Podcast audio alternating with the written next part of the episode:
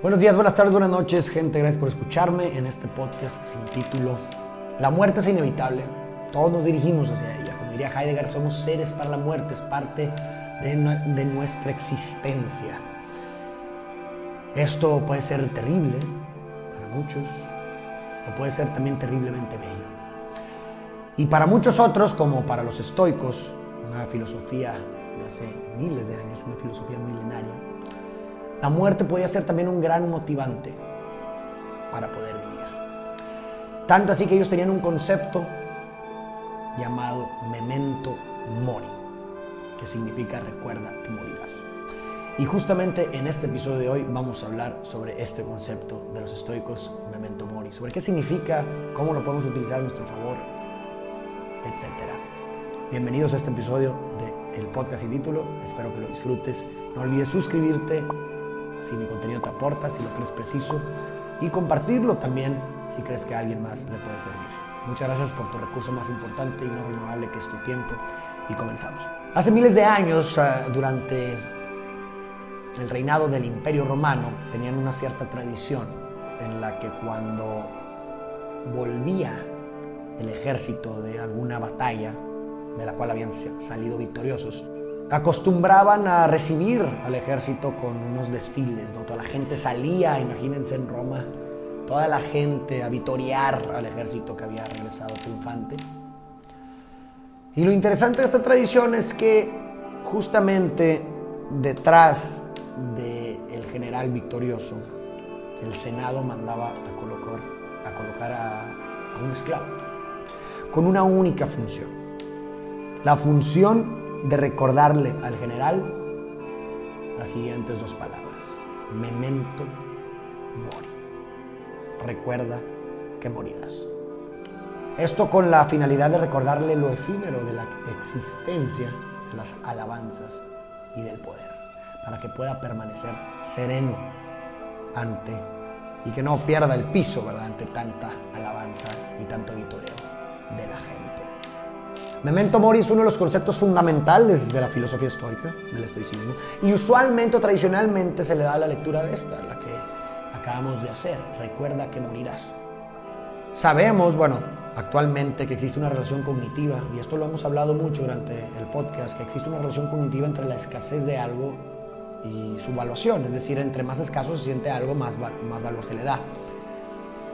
Y lo que representa la escasez de la vida es la muerte, lo que hace que la vida sea escasa es la muerte. Pero para mí la muerte es esa cosa que sabemos, pero que no sabemos que sabemos. Pues vivimos como si fuéramos eternos. Pareciera obvio, ¿no? Como uno pensaría, recuerda que morirás, pues parece obvio. Pues no es como que nadie sabe que se va a morir. Y por eso digo, claro, son de las cosas que sabemos, pero al parecer no sabemos que sabemos. Pues vivimos como si fuéramos eternos.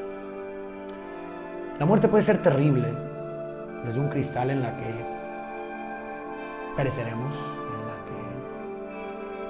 las personas que amamos morirán. Esto puede ser terrible, trágico. Puede ser terrible en ese aspecto.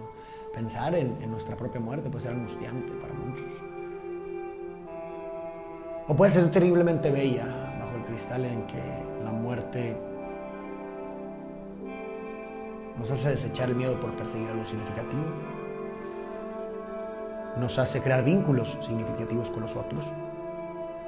Porque la muerte hace escaso nuestras relaciones, nuestro tiempo con nosotros y eso hace entonces que valoremos nuestro tiempo con nosotros, nuestras experiencias. Y hay otra lectura también que de esta misma frase que me parece mucho más literal está interesante, me parece sumamente interesante, a ver qué piensas tú. Una lectura literal de Memento Mori sería, no recuerda que morirás, sino más bien recuerda morir a lo mejor no has escuchado este, esta perspectiva, pero es sumamente interesante. O sea, si hacemos una traducción literal de Memento Mori, no es recuerda que morirás, sino más bien recuerda morir. Y uno pensará, pues esto es absurdo, no es como que alguien necesite recordar morir si es un destino que finalmente eh, es un punto hacia, hacia el cual todos nos dirigimos. Pero existe algo poético detrás de esta frase, recuerda morir que recuerda morir es que, bueno, eh, se muere de diferentes formas. Es muy diferente llegar al hecho de muerte y mirar en retrospectiva tu existencia y decir que no hiciste tantas cosas que quisiste o no viviste la vida que tú querías para ti, sino viviste la vida que otros querían para ti. Eso es llegar de forma diferente a la muerte, eso no es aprender a morir. Porque ya se te ha acabado el tiempo. Recordar morir al mismo tiempo esconde esta frase una invitación hacia hacer de tu vida una memorable, una que valga la pena, una en la cual uno te apropies de tu existencia y vivas una vida auténtica. Eso es aprender a morir.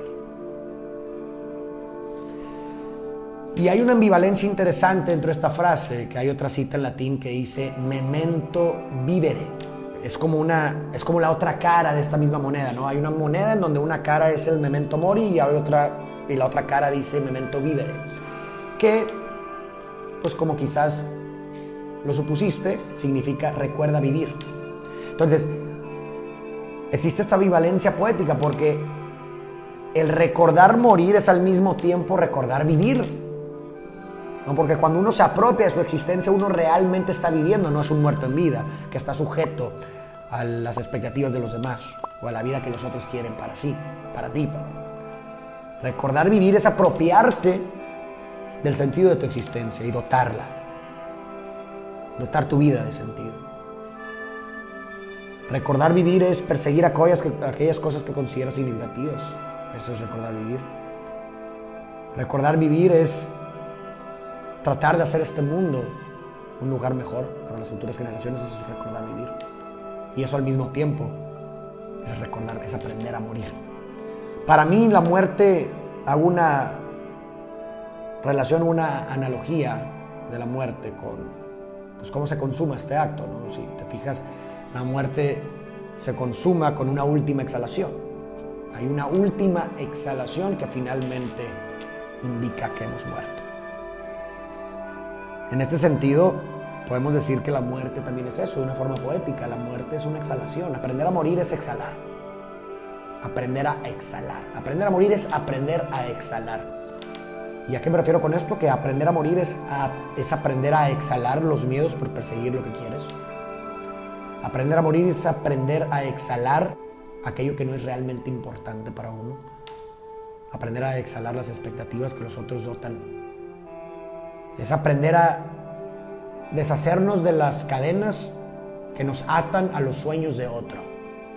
Es aprender a exhalar una vida inauténtica, en donde nos sumergimos a un mundo anónimo, en donde somos esclavos de los pensamientos y de lo que los otros esperan de nosotros. Eso es exhalar, eso es aprender a morir. Y eso para mí es la muerte. Podemos hacer esa última reflexión, esa conciliación. A mí me gusta más esta, esta segunda concepción del memento mori, esta literal, aprende, recuerda morir. Recuerda morir. Es decir, aprende a morir. Hay muchas formas de llegar a ese destino, a la muerte. Muchas formas. Y, la forma de aprender a morir, para recapitular, es acordándonos de vivir. Y lo que hacían los estoicos, o lo que acostumbraban posteriormente los estoicos, es tener artefactos que les recordaran precisamente esto. Memento morir. Puede ser cualquier cosa. Yo, por ejemplo, tengo este anillo que dice aquí Memento mori y que precisamente es para recordarme esto, la efímera de mi existencia y para recordarme constantemente de morir. Y de hecho yo lo diseñé, es un anillo que en su momento vendí y tiene así como ciertas abolladuras para precisamente recordarnos de la fragilidad humana. También tengo esta pulsera que tiene una calavera que precisamente también tiene esa función de recordarme morir. Y tú, si te interesa este concepto y si quieres hacer esta práctica constante de recordarte morir, porque esto quizás te puede hacer tomar mejores decisiones, vivir una vida más auténtica, puedes buscar cualquier artefacto que te recuerde esto. Si es como una...